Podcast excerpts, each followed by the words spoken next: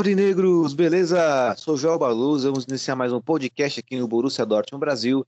Mas antes de adentrarmos no nosso podcast, eu peço de forma encarecida a você, seguidor Aurinegro, que possa compartilhar nosso conteúdo, pois ajuda muito, muito o nosso trabalho.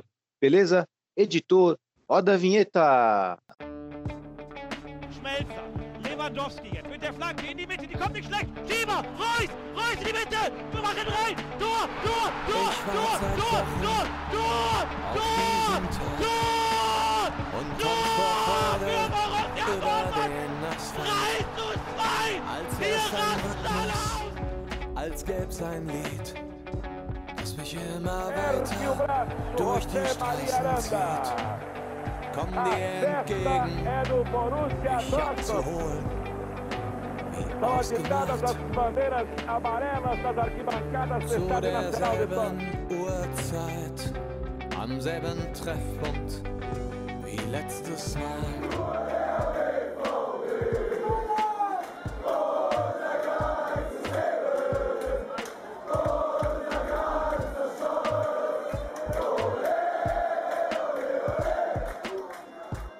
Primeiramente, um bom dia, boa tarde, uma boa noite para todos vocês.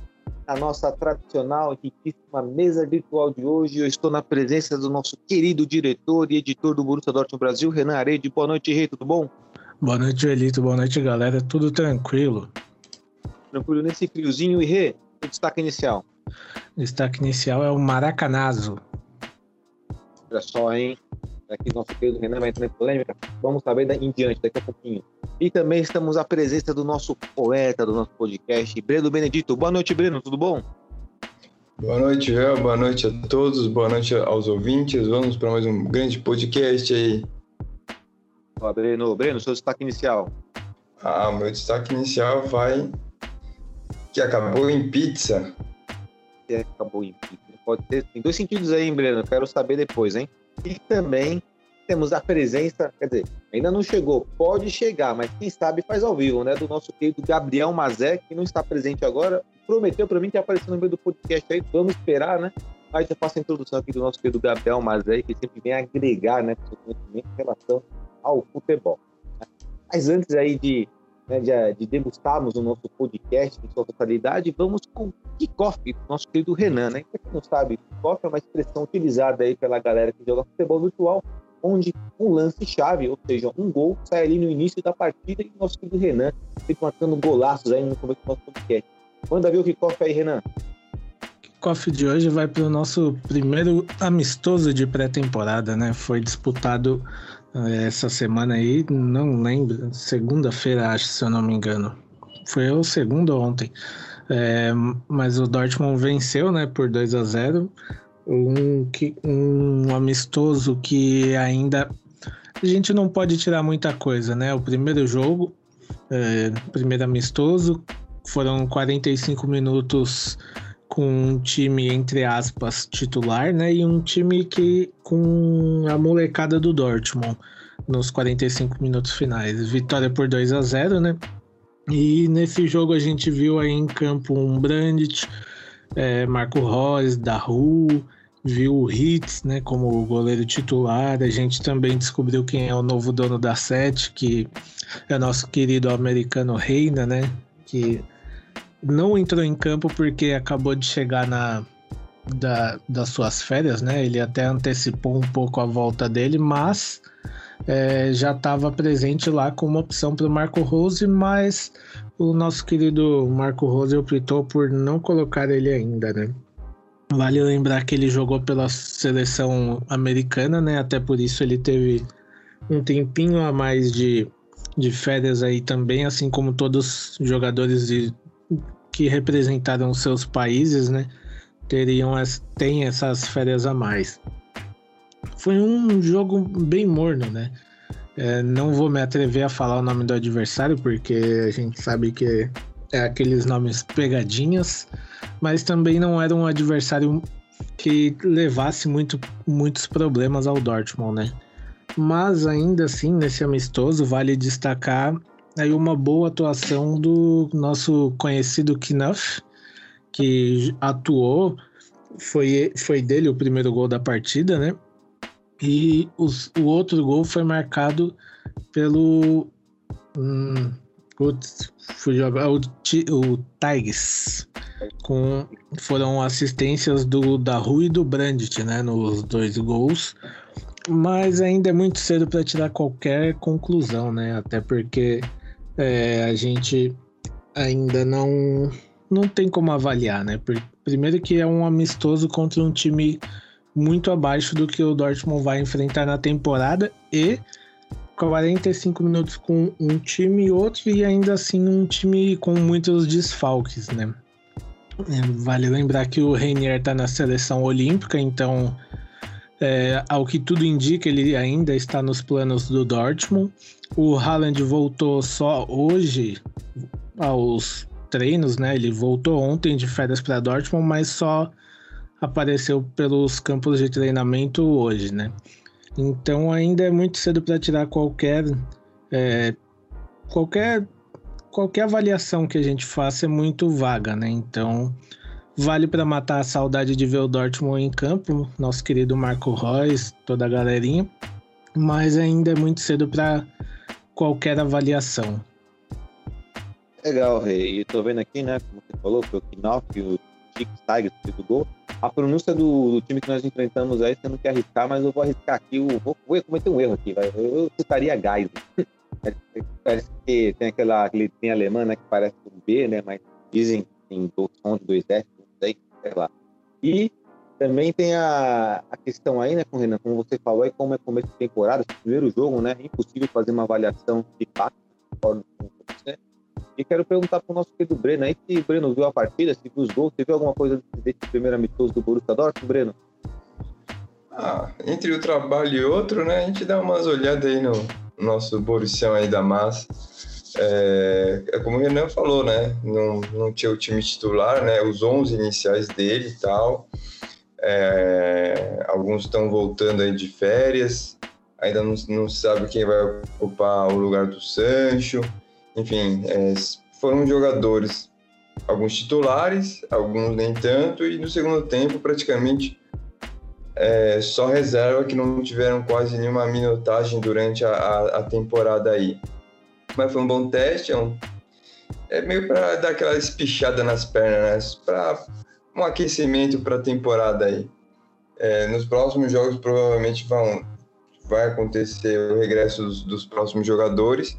É, e tem alguns bons jogadores, né, alguns jovens, né, que estão sendo observados, né, como o Knuff fez um, um gol, ainda tem o, o Rascal, né, que parece dizer que ser uma promessa, além do de um outro menino é, que estava emprestado e voltou agora.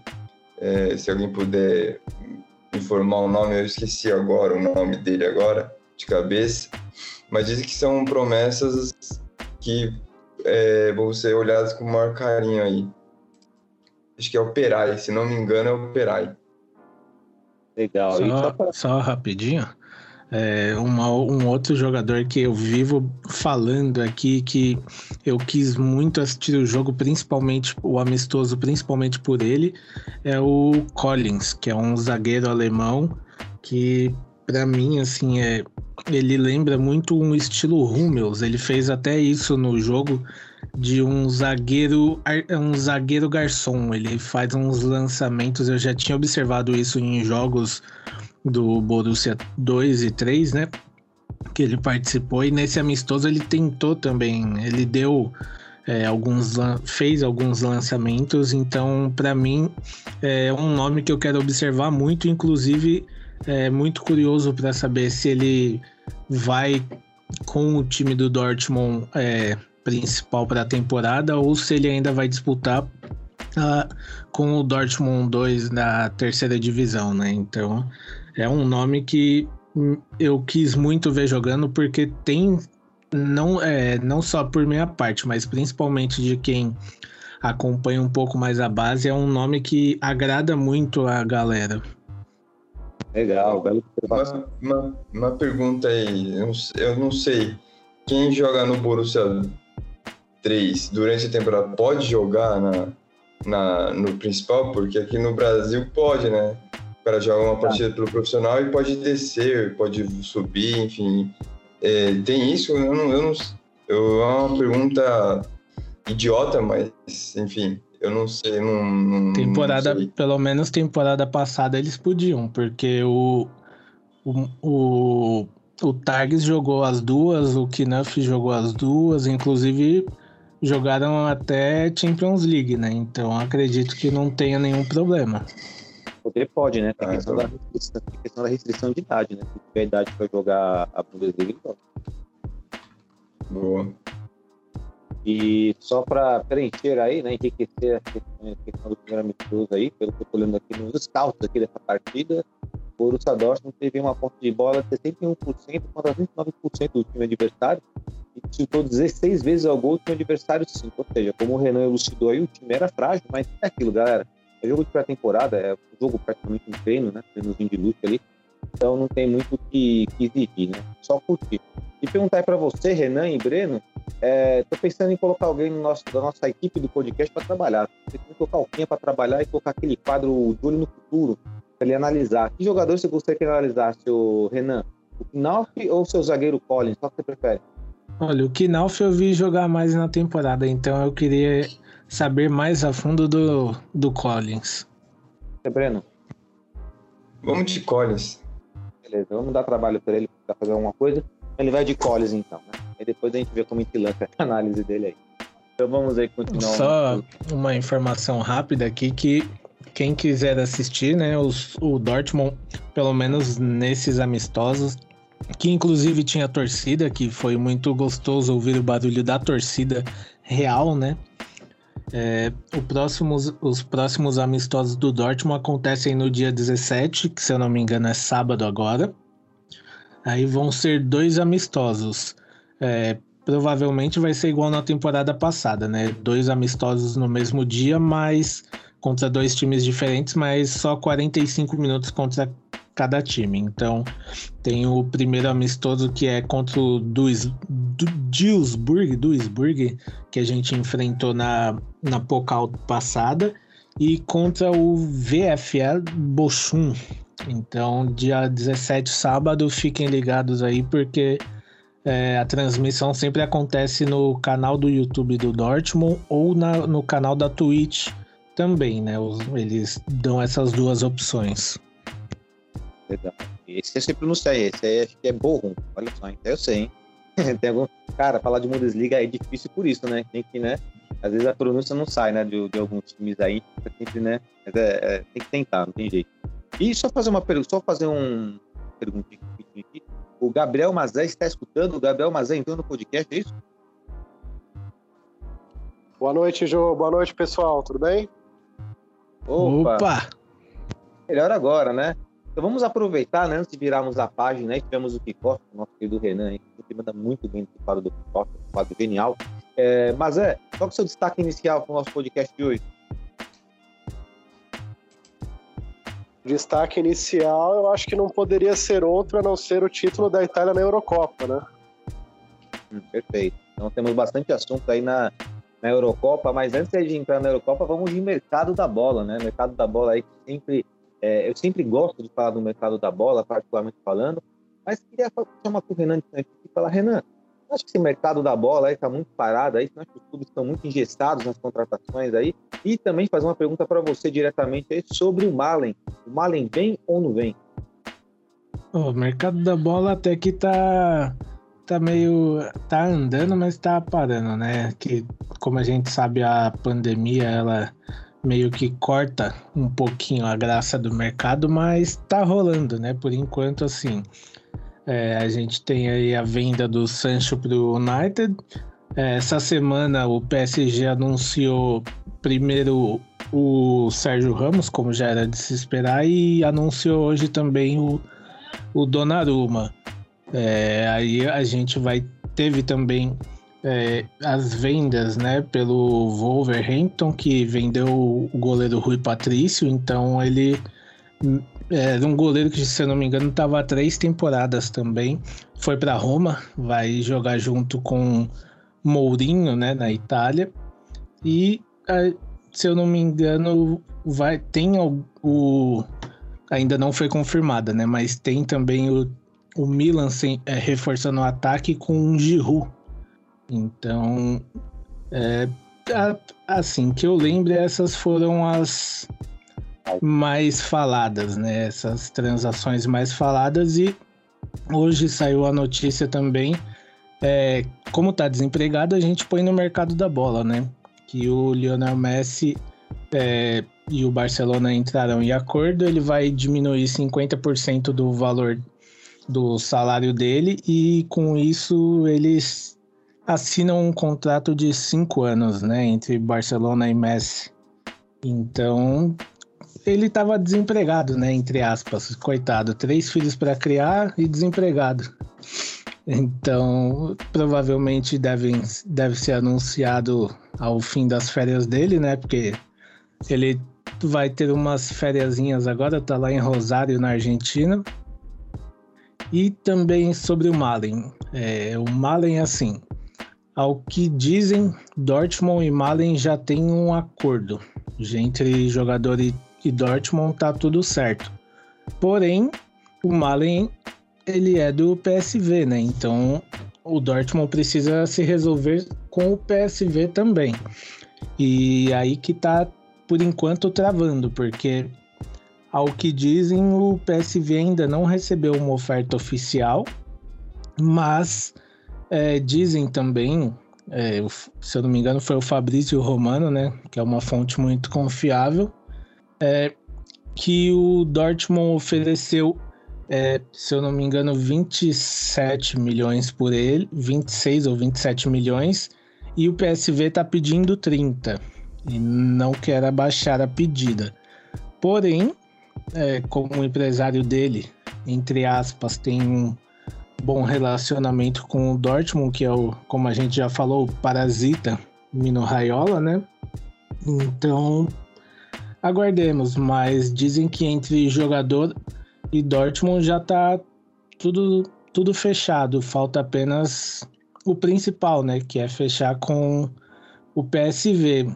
E talvez até a próxima semana tem alguma novidade, né? Porque, assim, o próprio PSV, com o técnico e até o presidente, já declarou que não tem muita esperança dele voltar para a pré-temporada com o PSV, né? Porque ele ainda tá de férias, porque ele jogou a Euro, né? Então, ele ainda tá de férias e vamos ter que aguardar mais um pouquinho ainda para ver essa novela, né? Legal. Essa é expectativa em relação ao Malen. Particularmente espero, acho que todos nós esperamos que venha esse reforço. E se não for o Malen como reforço, que venha alguém que possamos aproveitar no nosso elenco, até porque vendemos o Santos por uma quantia alta e o clube havia prometido, né? Vamos contratar um jogador desde que né, colocamos aí um, um jogador no mercado e possamos vender esse jogador. É, em relação ao goleiro Rui Patrício, né? Uma pena que ele foi para Roma, porque se não fosse ele, seria o Burke porque também estava sendo cogitado ali pela Roma. E talvez, Renan, o time que melhor se reforçou então na temporada literalmente foi o PSG, correto? Sim, até agora é o PSG, né? Hakimi, é, Donnarumma, é, o Sérgio Ramos. Teve, teve mais alguém? É, se eu não me engano, foram esses por enquanto, mas é o time que tá se reforçando para ser campeão da tão sonhada Champions, né? Que é só com Neymar e Mbappé eles não conseguiram. Então eles estão tentando reforçar uma, uma a parte defensiva, né? Certo. Breno, o PSG, com esses reforços aí de Donnarumma, Hakimi, Rinaldo, né? Essa galera aí, o Sérgio Ramos já, o Donnarumma, enfim grandes jogadores reforçando o PSG. Você acha aí que o time de fato eleva o patamar? É um time que com esse elenco aí dá para brigar por Champions League? Ou para você continuar na mesma? É, é, fica um time muito forte, isso é óbvio, né? É, lembrando que o Donnarumma e o Sérgio Ramos vieram de graça, entre aspas, né? É, você paga, paga, você paga um pouco mais de comissão ali, mas não precisa pagar para o clube. Então, eles vieram praticamente aí de graça, mas de graça não, não, é, não é tão de graça, mas enfim, muda, muda um pouco o, PSG, né? É, tá sempre brigando, né? O PSG tá sempre chegando ali nos momentos decisivos, mas acaba sempre acaba perdendo, né? E esperamos que continue assim. Torcere, torceremos para que não ganhe a Liga dos Campeões. Esperamos, né? Vou perguntar pro querido Mazé aí. Mazé, muitos torcedores do PSG, eu diria, muitos torcedores do Neymar, né? O Neymar, o clube tem muitos brasileiros aí que torcem do Neymar. Eles diziam que o fato do PSG não ser campeão na Liga ou do Neymar não jogar bem na Liga do PSG é em função do elenco limitado do PSG. Eles usavam o elenco como desculpa, o que para mim é inaceitável, mas eles usavam essa desculpa. Agora, eles terão essa mesma desculpa diante dessas contratações que eles trouxeram?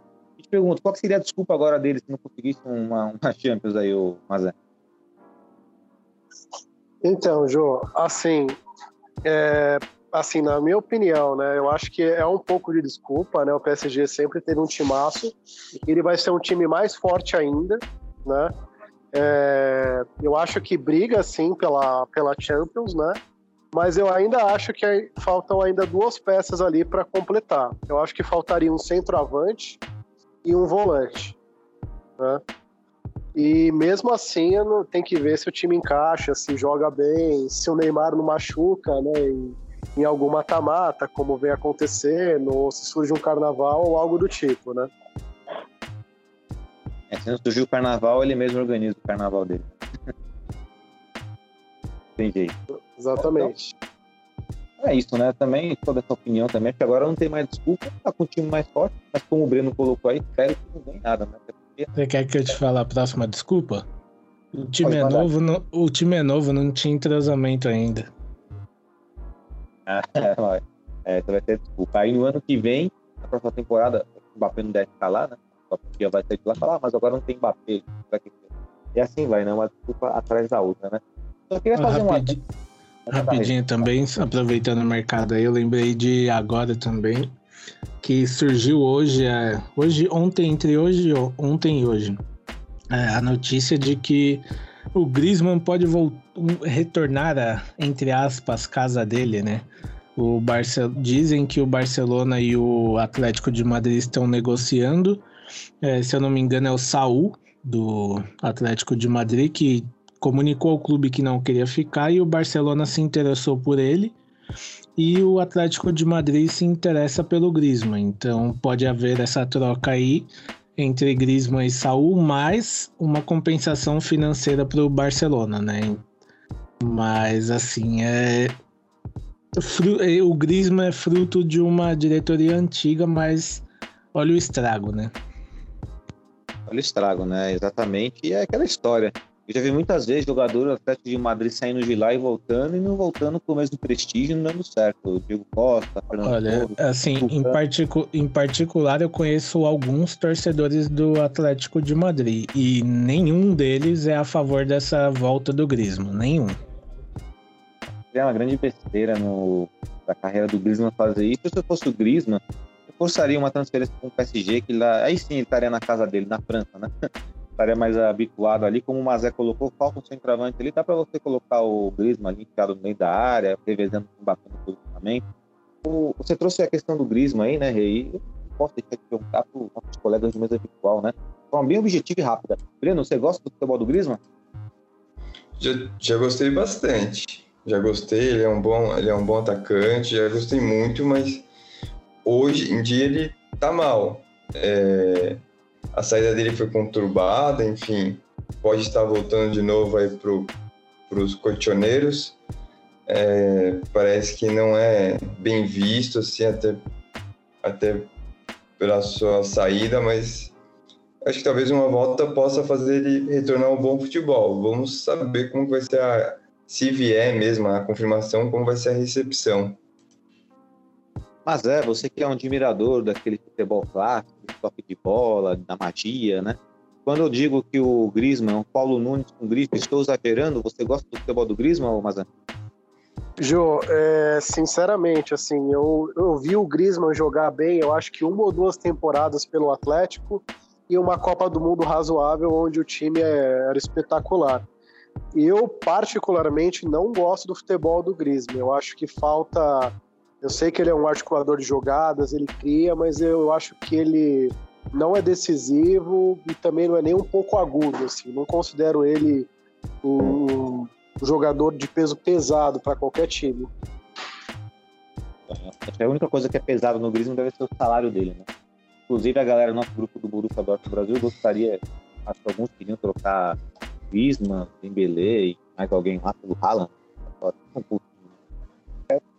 Foi uma página do Barcelona que postou que o Barcelona deveria tentar trocar Griezmann, Dembélé e Coutinho pelo Haaland.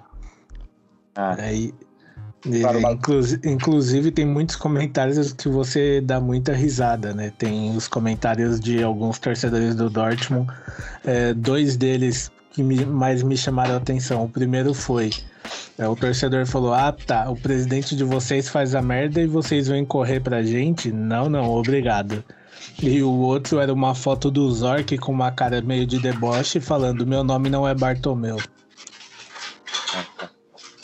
É isso, a galera acha que aqui é a casa da mãe Joana, né? É foda, os caras o nosso, nosso furo agora. Tá bom, vamos, vamos virar a página do mercado da bola. Eu ia falar um pouquinho do Gareth Bale, que tá voltando pro Real Madrid lá de empréstimo do Tottenham, mas vou deixar o Bale para a próxima semana, até porque existe até uma discussão técnica em relação ao Bale, que particularmente eu gosto, mas vamos deixar para semana Então vamos para ir para a nossa Eurocopa agora, né? A Eurocopa que teve a grande final aí no domingo entre Itália e Inglaterra. E antes de fazer perguntas pontuais aos nossos integrantes da mesa virtual, eu vou fazer uma objetiva, né? Renan, você gostou dessa final? Uma breve análise dessa final aí da Inglaterra e Itália aí, vindo do seu coração, Renan. Olha, eu gostei muito da, é, dessa final, né? Primeiro que assim, é, teve um jogador em específico que perdeu o pênalti, não vou citar o nome dele, vocês imaginem qual deles vocês quiserem, mas que me agradou muito, foi muito saboroso vê-lo perdendo o pênalti. É, e a Itália sendo campeã, até porque é, eu já tinha torcida contra eles, né? Pelo que aconteceu no, diante do jogo com a Dinamarca. Eu já não curtia, então torci contra. É, mas foi um bom jogo. A Itália achou um gol logo cedo, ou a Inglaterra achou um gol logo cedo, né? E parou de jogar.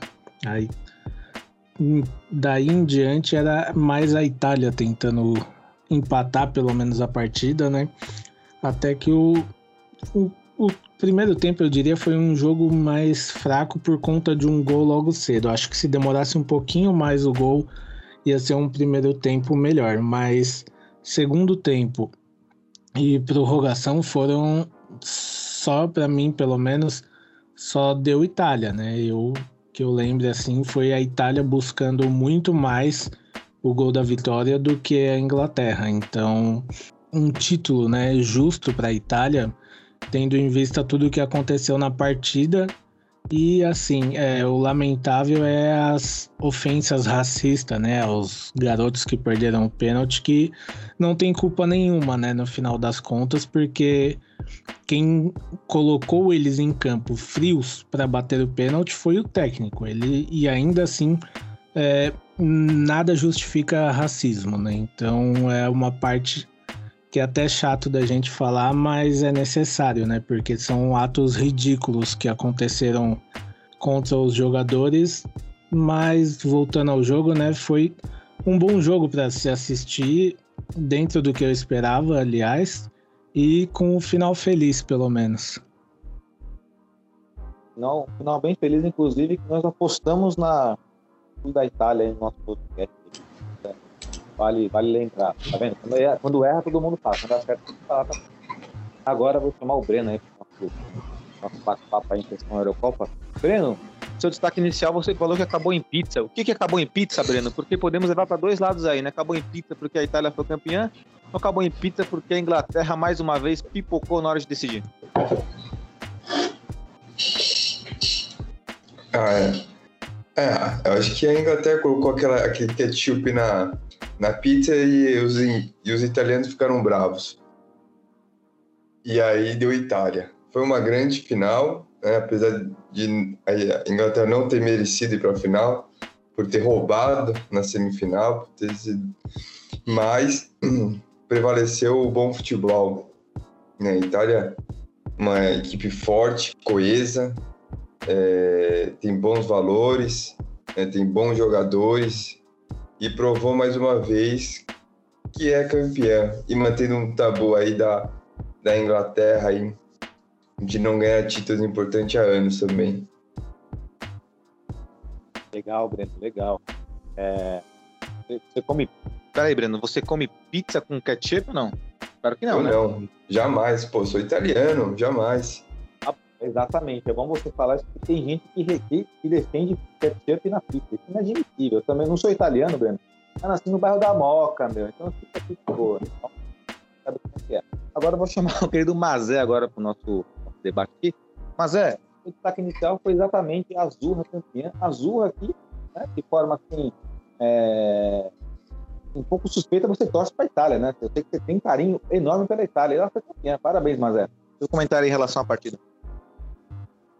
Beleza, João. É, como eu havia comentado nos últimos podcasts, né, eu já tinha feito a previsão é, de que eu achava que a Itália vinha apresentando o melhor futebol nessa Eurocopa, né? Torço sim para a Itália, né? Tenho, tenho, tenho parentes, né? É, né da, da família do meu pai, né? Que é uma família italiana. Torço sim. Eu acho que eles apresentaram o melhor futebol do, do campeonato. É, a partida em si, eu considero que foi um, uma partida muito psicológica, assim, né? A Itália entrou um pouco distraída, a Inglaterra estava jogando em casa, animou, foi para cima, fez um primeiro gol relâmpago e aonde poderia ter crescido mais e ido para definir o jogo, né? Começou a se encolher diante de uma Itália que não desistiu em nenhum momento, que impôs o ritmo de jogo, ficou com a bola, foi para cima, não desesperou, teve toda a paciência do mundo para chegar tocando a bola e depois do segundo tempo, prorrogação, só deu Itália. Eles empataram, poderiam ter virado o jogo e para mim a Inglaterra teve um comportamento de jogo muito muito covarde assim, né? Porque pelo menos na minha análise, no papel a Inglaterra é um time mais forte que essa Itália, né? Mas é aquela coisa, é futebol, né? No papel é um time mais forte, mas no que mostrou, no que né, colocou em campo, a Itália foi bem superior e, e realmente mereceu vencer essa, essa Eurocopa. Perfeito, mas é perfeito. E assim, é, a Itália de fato mostrou né, a seleção de tradição que é, chegando numa final. Tomou o gol ali no começo. Quando tomou o gol ali no começo, nós estávamos até na, na live né, do, do Borussia Dortmund, ali com o Amoroso. Até o Amoroso falou assim: ó, saiu o gol da Inglaterra. Então, logo no começo da partida, eu falei: fora, né? Dá um balde de água fria assim, na seleção italiana. Como você bem colocou, a Itália teve calma, né? chegou tocando bola, chegou se impondo e pro bem, vejam bem, pro bem do futebol, a Itália foi campeã da Eurocopa, porque é inadmissível, como o Renan também trouxe como destaque aí, é inadmissível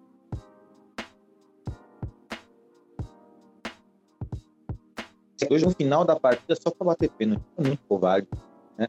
Além, de, além de tudo, ele está expondo o atleta né, ao ridículo, porque a, a, probabilidade dele errar um pênalti é muito grande. O cara tá frio, o cara não tá ali dentro daquela partida ainda, nem psicologicamente, nem espiritualmente falando, o cara não tá ali ainda. Até ele entrar, até ele engrenar, demora um pouco. Aí foi bater, foi bater o pênalti, errou, e aí acabou girando laços aí. Não justifica, jamais, mas essas ações horrorosas dos torcedores ingleses, que aliás temos que colocar também como um destaque negativo aqui o comportamento da torcida inglesa, no estádio do Wembley, né? Eles tentaram invadir para a força no estádio, baterem em todo mundo, quebraram tudo, teve ato de racismo, né?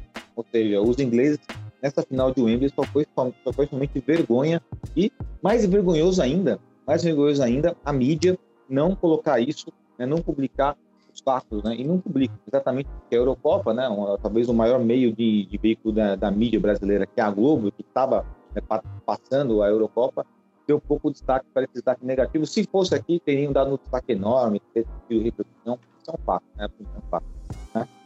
Agora eu vou trazer uma pergunta para vocês aí, que é minha objetiva, a escolha do melhor jogador da competição.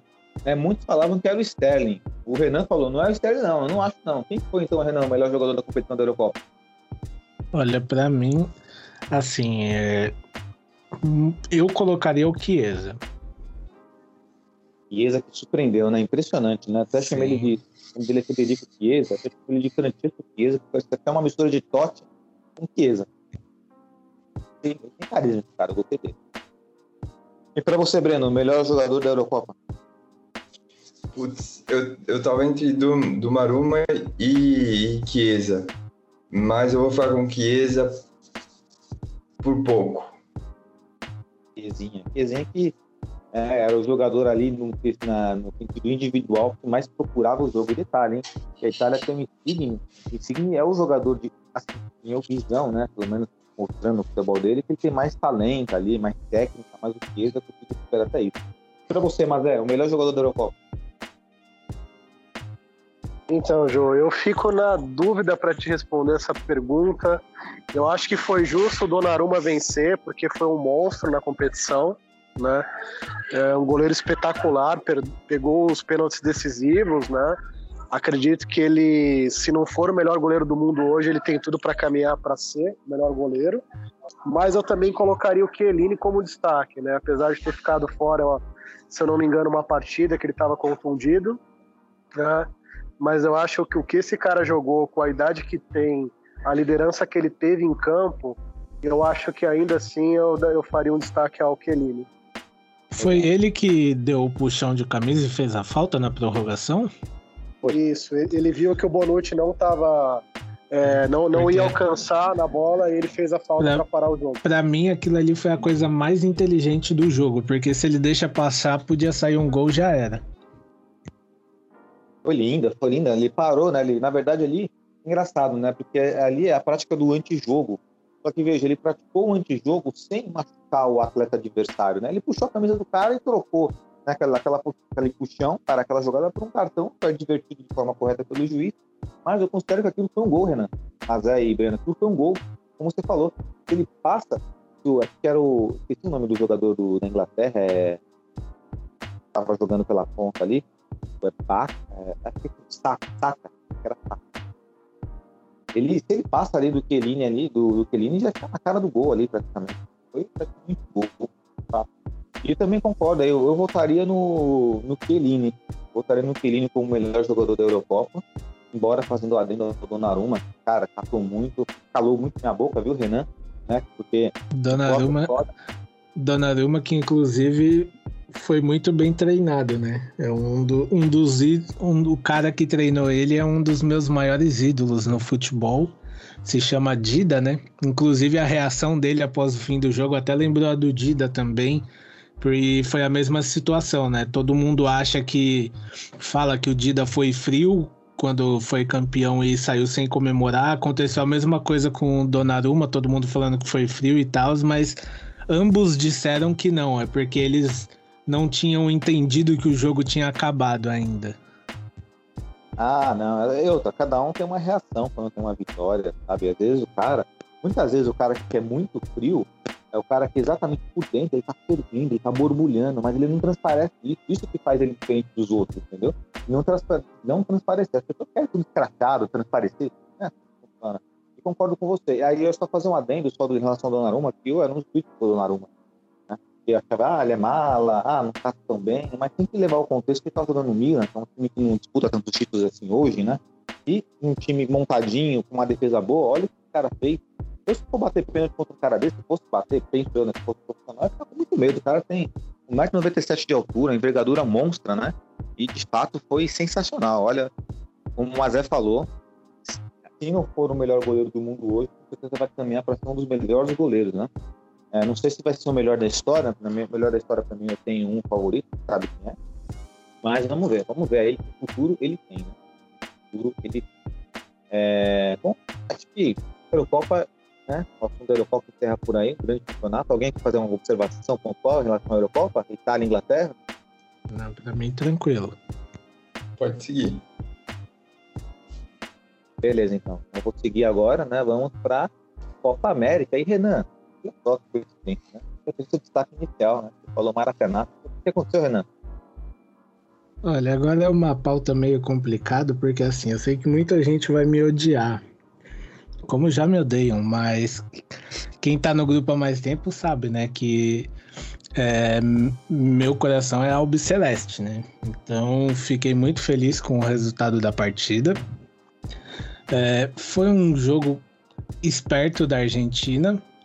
É, conseguiu um gol ali com um erro do Lodge na lateral, né? E o Di Maria, que eu principalmente tanto critico, foi muito bem no lance e marcou um golaço ali, um toquinho de cobertura para dar o título para a Argentina, né? Tivemos é, algumas faltas e a famosa catimba argentina, mas que todo mundo conhece, mas ninguém sabe lidar com. Então, é, a Argentina finalmente com, conseguiu dar um título ao Lionel Messi. Deu é, após a partida, percebia-se claramente que o elenco queria dar isso ao Lionel Messi, né? Então, é, comemorei bastante um o título.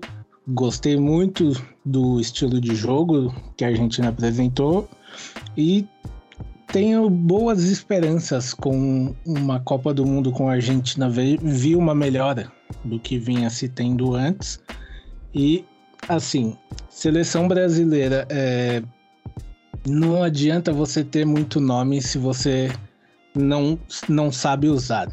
Seleção brasileira tem muito nome e pouco futebol. E, assim, é, não rola. Não adianta você montar uma constelação é você dar uma Ferrari, é o que a gente fala do Dortmund, né? Para um cara que só sabe andar de bicicleta, ele vai arrebentar a Ferrari. Então, assim, a seleção brasileira é, mais ou menos isso. São vários nomes e talvez tenha muito ego ali, muito, não sei, alguma coisa que não, não, não fecha a química. Então, perdeu é, ao meu ver, a Argentina mereceu muito mais o título do que o Brasil pelo, por toda a campanha. E fiquei muito feliz em ver finalmente Lionel Messi levantando um título com a camisa da sua seleção. E assim, cara, é, o povo reclamando e que tinha brasileiro torcendo para a Argentina, sim, tem. Tinha, é, teve passeata na Índia, cara, comemorando o título da Argentina. Teve passeata em Barcelona, o que é normal por conta do Messi.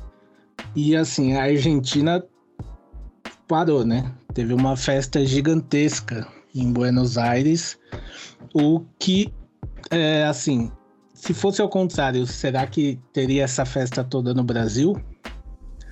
Porque assim, quando me perguntam o que me chamou a atenção na Argentina, a primeira coisa que eu respondo é principalmente a paixão do argentino por sua seleção argentina. Porque eles torcem para a Argentina e amam a Argentina o ano inteiro, não só em competições. E isso me chamou muita atenção e foi a partir daí que eu entendi é, que eu queria torcer para a Argentina. Então foi muito bonito de ver a festa e muito bonito de ver Lionel Messi levantando um título com a seleção. Legal. Bom, é, só fazendo um parênteses aí que o Renan colocou, né? Eu não julgo quem torce para outra seleção. Não julgo até porque eu torço para a seleção da Alemanha. Então quem sou eu para julgar alguém que torce para a seleção da Argentina? Mas eu tenho minhas restrições contra a Argentina, mas são coisas particulares, específicas, então, né? Mas respeito a com respeito à França, a Itália, a Espanha, essa seleção. É, agora eu vou passar a bola para o querido Breno. Não sei se o Breno torce para a seleção brasileira, para a seleção argentina, mas qual que foi a sua análise em relação a esse jogo aí? Você gostou do que viu nessa partida? Achou que a partida ela teve um nível técnico alto, baixo, médio? Sua opinião aí, Bruno? Ah, foi uma, uma, boa final, assim, né? O, a Argentina fez um gol ali, né, num, num, erro, né, do, do, Renan, do Renan Lógico, como o Renan falou, e depois ela, ela jogou com o regulamento debaixo dos braços, né? Jogou com a catimba, fez tudo o que tinha que fazer, todos os protocolos que tinha que fazer. Aí depois do apito final tinha que pegar um GPS ali para ver o que que, que, que dava para fazer. E agora, o que, que eu tenho que fazer aqui? Porque demorou para ganhar uma, uma coisa importante. Brincando com os argentinos. Mas assim, eu mesmo não ligo para quem torce para Argentina, para o Paraguai. Tem um amigo meu, amigo não, um conhecido meu que, que ele é torcedor do Paraguai, da seleção paraguaia. É, é torce com o time do Brasil e é torcedor do, da seleção da, do Paraguai. Então. Ele deve torcer pro Paraguai por causa que ele era fã do Gamarra, não era não? Exatamente. Isso é óbvio. fã- Isso é óbvio. Pelo Duarte que não ia ser. Mas enfim. Mas. é, Mas tem, tem torcedor que gosta do Uruguai, que gosta do Paraguai, que gosta da Argentina. Eu, pra falar a verdade, eu só assisti um jogo, a final. Não assisti nenhum outro jogo da, da Copa América. Nenhum, nenhum. Eu só assisti 10 minutos do jogo do Brasil. Acho que foi das quartas ou da semi. Mas o Neymar me irritou tanto que eu já tirei. Em 10 minutos eu me irritei com ele e já tirei. E assim. Tanto que você acabou. Oi? Ah, não, falei que o Ne- o Neymar te irritou tanto que você acabou até é, mudando de canal. É, até mudei de canal. Mas é, foi bom pra Argentina, né? É, foi bom pra Argentina ganhar. Eu acho que é uma, era uma competição importante. É, apesar que né, a gente já viu aí três, três Copa América seguida praticamente, tá virando um, um brasileirão aí. É, sei lá, é, tem, acho que man- tem que manter a tradição né, de 4 em 4. Enfim, é, para mim tá, ficou muito comum a Copa América. É, mas enfim, mas a Argentina ganhou é, meio que aos trancos e barrancos, né? Porque não fez uma grande primeira fase, enfim.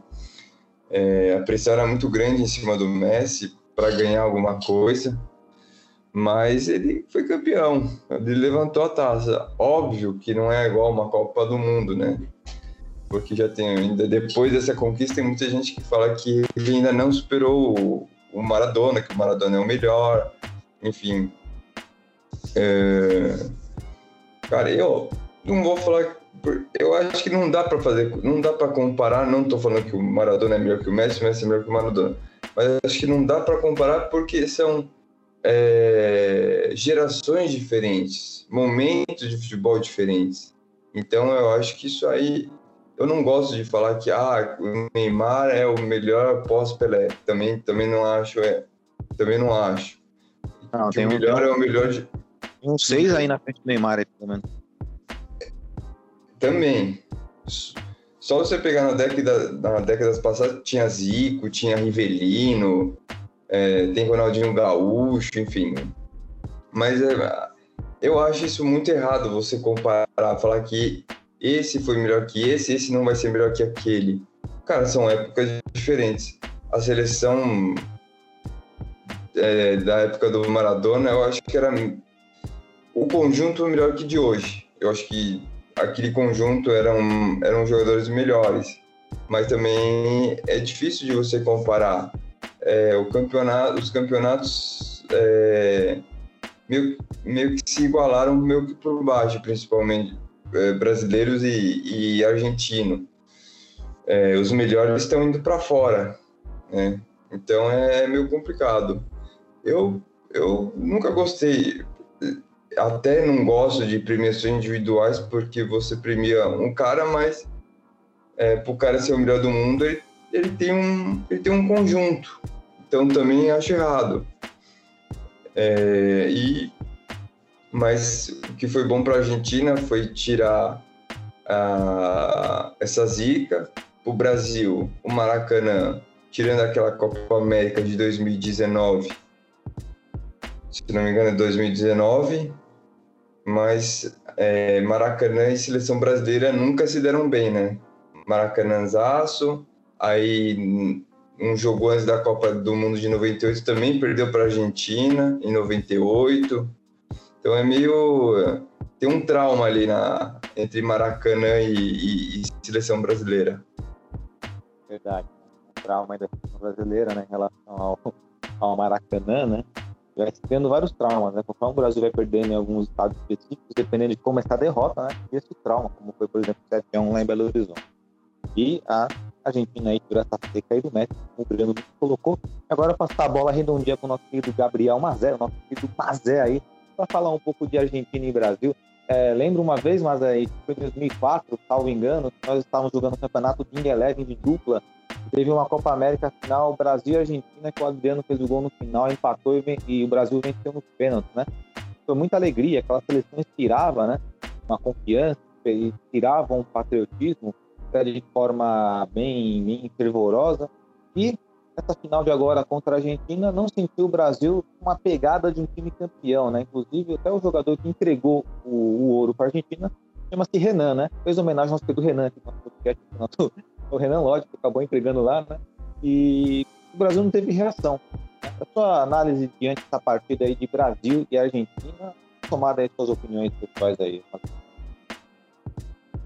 Então, Jô, o que, que eu posso te explicar, né? É, primeiro, a seleção brasileira de hoje, ela é muito diferente daquela seleção, né? Do qual a gente presenciou com o gol do, do Adriano na final, vencendo a Argentina, né? Era uma, uma seleção brasileira, ela era muito superior, ela tinha nomes muito fortes, ela tinha conjuntos, né? Os jogadores pareciam que tinham um patriotismo maior é, mais vontade em jogar pelo Brasil, né? Não era tanto um negócio a seleção brasileira, né? Isso assim no, no meu ponto de vista. E em relação à final, eu achei que a final foi justa. Né? Eu acho que é, pensando no Messi, um jogador histórico que é, ele merecia sim um título é, pela Argentina, né? Como como aconteceu. E a Argentina, ela, ela soube soube jogar o jogo que que estava sendo proposto ali. Né? É, ela achou um gol, né? Teve até algumas reportagens que perguntaram para o Di Maria, né? Em relação a isso, e ele falou que o Depou já tinha comentado com ele que, que ele já conhecia, né? O Lodge, e sabia que às vezes ele dormia na marcação. Né, para você ver o nível de atenção e o estudo que o adversário fez em cima do Brasil. Né? E aí, depois disso, o jogo teve muitas faltas, né? A Argentina parou muito o jogo, foi um jogo com muitas faltas, mas a Argentina é, é esperta também, né? Ela percebeu que esse era um árbitro, um árbitro que deixaria o jogo é, rolar mais nesse, né?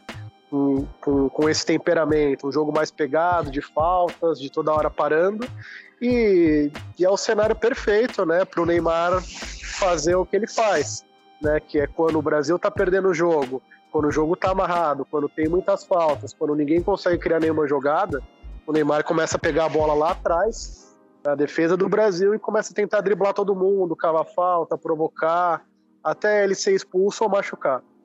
É, então eu acho que foi muito justo, sim, é, a Argentina vencer esse título pelo que jogou, pelo Messi, né? E eu acho que foi um alerta para o Brasil, né?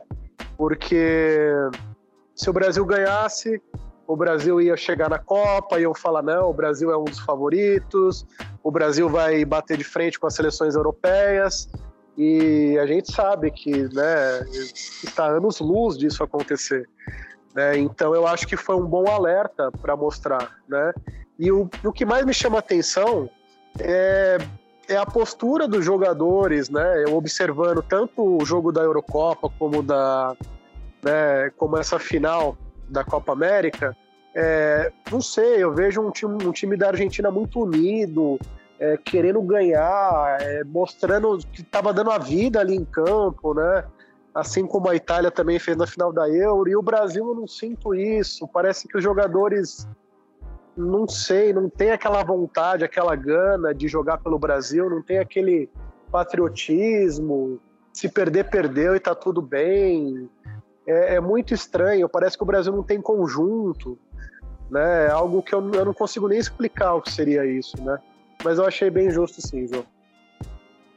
Aproveitando o gancho, né, do, do Mazé, assim, é, desculpa, mas aquele choro do Neymar no fim do jogo não me comove nem me convence. Hum, pode falar o que quiser, não me comove nem me convence.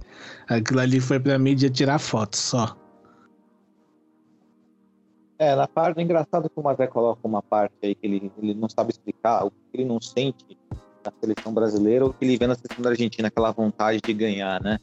Eu vou tentar extrapolar um pouco minha opinião, né, partindo com outro campo, é como se o jogador brasileiro ele se apegasse tanto ao materialismo, tanto ao dinheiro, tanto à fortuna, tanto a questões fáceis na vida, né? mulheres, né? Enfim, coisas do luxo, né? em excesso, em exuberância, exuberada no caso, e, ah, vou jogar uma partida, se perdeu, perdeu, como ele falou, tudo bem, minha vida continua, vou continuar ganhando meu salário, tudo bem, tudo ótimo, entendeu? Então parece que às vezes, é, por não ter alguns, alguns valores, né, no, no campo das virtudes, o jogador brasileiro acaba meio que largando isso para lá, o que era diferente no passado, por exemplo, onde pelo menos podia ter tudo isso, até podia ter. Quando o cara colocava a camisa amarelinha lá, ele falava, não, vou honrar o meu povo, vou honrar meu povo, né? E vou honrar essa seleção brasileira e vou jogar com a alma e com o coração. E não é o que acontece. Infelizmente não é o que acontece, é o que nós vemos aí, o que nós vimos, por exemplo, na seleção da Itália e na seleção da Argentina. Eu também sinto também esse comodismo, essa falta de vibração da seleção da Alemanha, mas lá é o, talvez seja por outros motivos que eu não vou adentrar aqui, senão o podcast vai passar o vai ultrapassar o tempo aí, né? E o que o Mazé colocou é importantíssimo também sobre a Copa do Mundo, porque sempre o Brasil chega como favorito na Copa do Mundo. Veja, olha só, vamos fazer aqui um, um parênteses aqui, favorito segundo a mídia, a imprensa brasileira. Agora, mostraram a Eurocopa. Né? Todo mundo viu, ninguém é mais, ninguém é mais bobo, todo mundo sabe. Não adianta mais enganar, não adianta a mídia falar, não engana mais ninguém. Todo mundo sabe que o Brasil está abaixo de várias seleções europeias. Então, pela primeira vez, eu acho, 33 anos de vida que eu tenho, e vocês é que são mais novos, o Breno tem minha idade também, é a primeira vez que nós vamos presenciar um Brasil chegando na Copa do Mundo sem qualquer status de favoritismo. Sem nada. A realidade nua e crua, ó, estamos disso. E falo uma coisa para vocês o Brasil passar das quartas de finais comemore, porque não tem time para isso não. E vamos também fazer uma crítica também técnica à Argentina. A Argentina também, a Argentina tem sangue, tem, tem vibração, tem, mas também não chega como um grande time não. Na minha opinião, as duas, até minha próxima pergunta para vocês. Minhas duas, se passar das quartas de final é muita coisa. Vou fazer a pergunta pro Renan. Renan, projetando Argentina e Brasil na Copa do Mundo, você acha que as duas vão se dar bem, vão se dar mal? Sua opinião aí pontual para gente encerrar essa parte. Olha, eu concordo com você. Assim, se dependendo de quem cair no grupo, é perigoso até o grupo, porque nenhuma das duas, assim, nenhuma das seleções, eu acredito, daqui da América do Sul, é, me, me passa alguma confiança em uma Copa do Mundo. Sim, boa. Pontual. Breno, sua opinião com relação a Brasil e Argentina vão longe na Copa do Mundo, uma possível Copa do Mundo? Sim. É, passa sempre. É que a Argentina já, já, já teve uma vez que não passou, né? Da primeira fase. Ah, não. Se eu não me engano, mas deve... Acho que passar da primeira fase, eles, eles acabam passando. Até porque às vezes pode ser até um grupo forte, mas acaba sempre dando uma passada. A partir das oitavas, que a Copa do Mundo mesmo, de fato, começa a partir das oitavas, que aí eh, se afunila, né? Então, de, e, assim, concordando com você, acho que o Brasil chega numa Copa do Mundo é, sem, tipo, sem grandes, sem, sem status, né? É uma incógnita, uma incógnita muito grande. E isso passa muito por por uma, uma questão, um detalhe também. O Brasil só tem o Neymar, praticamente só tem o Neymar. Ele não tem uma válvula de escape. Você não tem, às vezes quando o Messi está ruim, mas você tem o Di Maria, tem quem você confiar. Tem outros jogadores que, se o Messi não tá bom, não digo que vai resolver, mas o conjunto ele, ele se sobressai. E a seleção brasileira não, não tem, é, não tem um, um outro fator. É só o Neymar. Joga a bola no Neymar, joga a bola no Neymar, joga a bola no Neymar. É só isso, é só o que o Brasil sabe fazer. Parece que tá perdido taticamente, né? Não tem uma, uma outra opção ali. É, os jogadores também se escondem também. É, ah, dá a bola pro Neymar que o Neymar resolve alguma coisa. E muitos jogadores, né, que podiam estar ainda selecionáveis e, e, e poder ajudar, não está sendo mais chamado, que é o caso do William, é, que Shakhtar, é, alguns outros jogadores. Parece que o pessoal meio que se escondeu é, atrás do, do, Neymar, e não estou passando pano para o Neymar porque eu não gosto muito dele, mas é, é só coloca a bola no Neymar. É, em nível técnico, né, talvez, infelizmente, é o único jogador que pode oferecer algo diferente, querendo ou não, ele joga bola. O problema talvez seja aí a questão da, das atitudes dele fora e também dentro de campo que ele né, não agrada muito de nós pela por simular as faltas, às vezes o adversário quando está o jogo dentro. Mas enfim, passando a bola para o nosso querido Mazé, Mazé projetando aí uma Argentina e Brasil numa Copa do Mundo aí, você concorda aí não vai muito longe não? Concordo, Jô. Se der a lógica, não vai muito longe, nem o Brasil, nem a Argentina. Né? Eu, eu, eu chuto ali que estourando bate umas oitavas ou quartas de final. O, o, curioso da Copa do Mundo é que ela é um torneio muito curto, né? São sete jogos, né? Então, assim, até lá acontece muita coisa, né? O jogador pode chegar lesionado, um, uma seleção pode chegar um pouco mais desfalcada. É, pode ser que, sei lá, o Brasil consiga achar um esquema de jogo até lá, ou a própria Argentina também, e as outras seleções não estejam tão bem. Então, assim, eu acho que para um Brasil ou para uma Argentina ganhar uma, a próxima Copa, só em um cenário fora da curva. Se der a lógica, acaba caindo em oitavas e quartas de final. E eu, e eu te falo que não é nem pelas seleções mais tradicionais da Europa, não. Uma seleção forte, bem organizada, eu acho que elimina sim o Brasil e a Argentina. É, a situação não tá, não tá fácil não para as seleções aqui da, da nossa querida América do Sul aqui, mas vamos ver, né? Copa do Mundo, como você falou, né? Se for algo fora da curva aí, fora da lógica, de repente, né? Vamos ver. Tem, é claro, é, não estamos desrespeitando, não estamos faltando falta de respeito aqui em relação à tradição da brasileira, né? da Argentina também, que na minha opinião, Argentina, Brasil, Itália, Alemanha são as quatro seleções aí que devem ser respeitadas pela eternidade no futebol. Então, assim, escolas de futebol que você olha, aqui são, são parâmetros para seguir.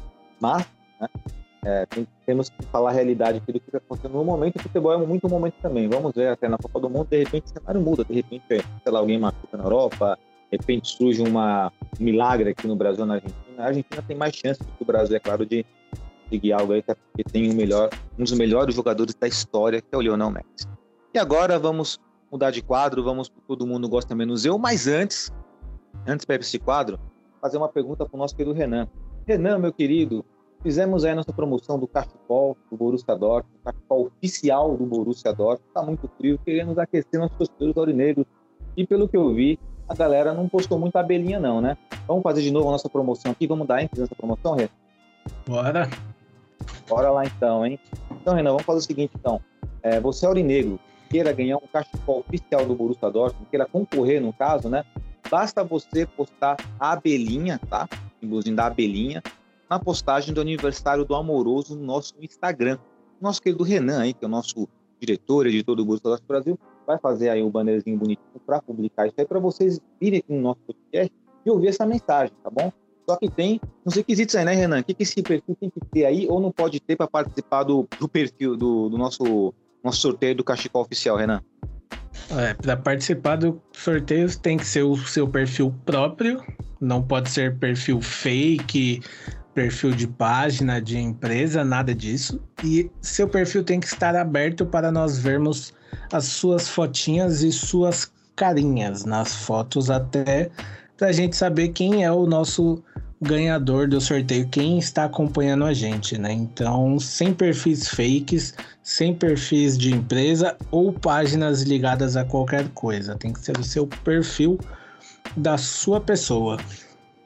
Exato, até porque nossa página do Borussia Dortmund Brasil, nossa torcida, né, que é o primeiro fã-clube oficial do Borussia Dortmund no Brasil, nós sempre prezamos pela transparência. Então, nós queremos aí que, né, quem ganha esse cachecol seja de fato um torcedor do Borussia Dortmund, seja, alguém que ame o Borussia Dortmund. Então não adianta o camarada pegar e fazer 500 perfis e participar do nosso sorteio aí, porque não vai adiantar, não vai enganar não. Então, perfil aberto e perfil fake. Aí você posta a abelhinha, tá? No tópico do amoroso, lá na postagem do amoroso do aniversário dele lá. Tá bem fácil de achar, tá bom? E o nosso querido Renan vai fazer essa propaganda aí, com certeza, se você não tá ouvindo nosso podcast, deveria estar ouvindo, mas com certeza vai ouvir para participar desse sorteio aí. Beleza? Então ficamos no aguardo aí. E vamos virar a página agora. O nosso quadro Todo Mundo Gosta Menos Eu, que é o nosso último quadro nosso podcast aí. Manda ver aí, se todo mundo gosta menos eu.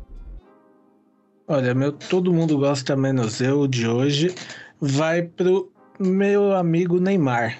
É, por, já cansei de falar aqui que não vou muito com a cara dele, mas hoje em especial, como eu nunca o citei aqui, hoje eu digo pra ele. Legal. E você, Breno? Meu todo mundo gosta, menos eu. Ó, vai para. Vou colocar aí um brasileiro aí. Pro Felipe Melo. Felipe Melo, perfeito. E você, Mazé? Todo mundo gosta menos eu, Jô. Eu acho que eu vou colocar, cara. Eu vou colocar o Harry Kane, cara. Eu acho que a participação dele na final foi muito fraca. E é exatamente isso. Todo mundo gosta, menos eu. É verdade, né? O Harry Kane, ele me irrita bastante. Eu sempre gostei muito do centroavante. É, exatamente por fazer a função, por ser um cara que dá a opção do passe. Mas o Harry Kane, você vai olhar pro campo lá, reparem, todos vocês que iam ver uma partida do Harry Kane, o cara tá no meu campo, porra, ele simplesmente tem, que- ele tem essa necessidade de buscar o jogo, eu acho, lá, mesmo quando tem jogadores para criar para ele fazer isso. Concordo com essa ideia, não. E todo mundo gosta menos eu, já falaram aqui no nosso podcast, mas não vale, vale a pena reforçar, né? Porque às vezes um cara, um nosso torcedor ouve um podcast, ouve outro, mas eu vou de Sterling, né? Eu achei que hyparam muito o Sterling. Achei, inclusive, que a Inglaterra poderia ser uma melhor seleção se não tivesse o próprio Sterling. Olha só. Acho que com o Rashford, com o Sancho, ela jogaria bem melhor do que com o Sterling. Mas é aquela história, né? O cara fez uma temporada pífia, foi para foi a seleção, fez uns golzinhos ali, pontuais, e todo mundo, nossa, né? Sendo que os melhores jogadores da Eurocopa estavam exatamente na Itália, não É que, na é Inglaterra. que assim, eu vejo a- que a galera é, mistura muito a história de vida com ele com o que ele faz em campo. É, Hum. Não separam isso, né? Verdade. Aí cria aquela comoção, né? Aquela paixão, e aí acabam bancando ele lá, né? Enfim, né? Mas a Inglaterra tem muito disso, de, de depositar esperança em jogo. Por exemplo, Dani, Dani Elbeck era um jogador que os ingleses botavam fé e não jogava bola, né? O Rooney jogava muita bola e ele jogava bola de verdade, mas também não deu certo. A Inglaterra tá cansada de posicionar esse né? Na seleção. Depois o cara na carreira foi bom, mas na seleção não rende. Bom, mas chegamos ao final do nosso podcast e agora eu vou passar a palavra para o Renan para suas considerações finais. Agradecer todo mundo que acompanha a gente, agradecer todo mundo que tava aí na mesa hoje, Mazé, Joelito, Breno, e vamos lá, porque agora como acabou a Euro e a Copa América, né, agora a gente foca no mercado da bola e no Dortmund, porque começam os amistosos agora, né? O Dortmund faz esse amistoso no final de semana e depois viaja para Bad Ragaz provavelmente aí já essa viagem é, de pré-temporada já com o elenco completo, né? E talvez aí no próximo podcast a gente já tenha novidades mais quentes sobre o Malen, né? Então fiquem ligados aí, participem das nossas redes sociais, nossas promoções e vamos embora. Breno, com você as palavras. agradecer também né, a todos que nos ouviram. Vamos participar aí do nosso, da nossa promoção. Vamos lá. É, desejar uma boa semana a todos. Expectativa aí para os próximos jogos aí amistosos. né, ver como que vai ser a Era Rose. E desejar aí todos um, uma boa semana aí e agradecer ao Joel, ao Renan, ao Gabriel que tá aí. Enfim, até a próxima quarta-feira. Tamo junto, Breno. Agora com você, mas é suas considerações finais.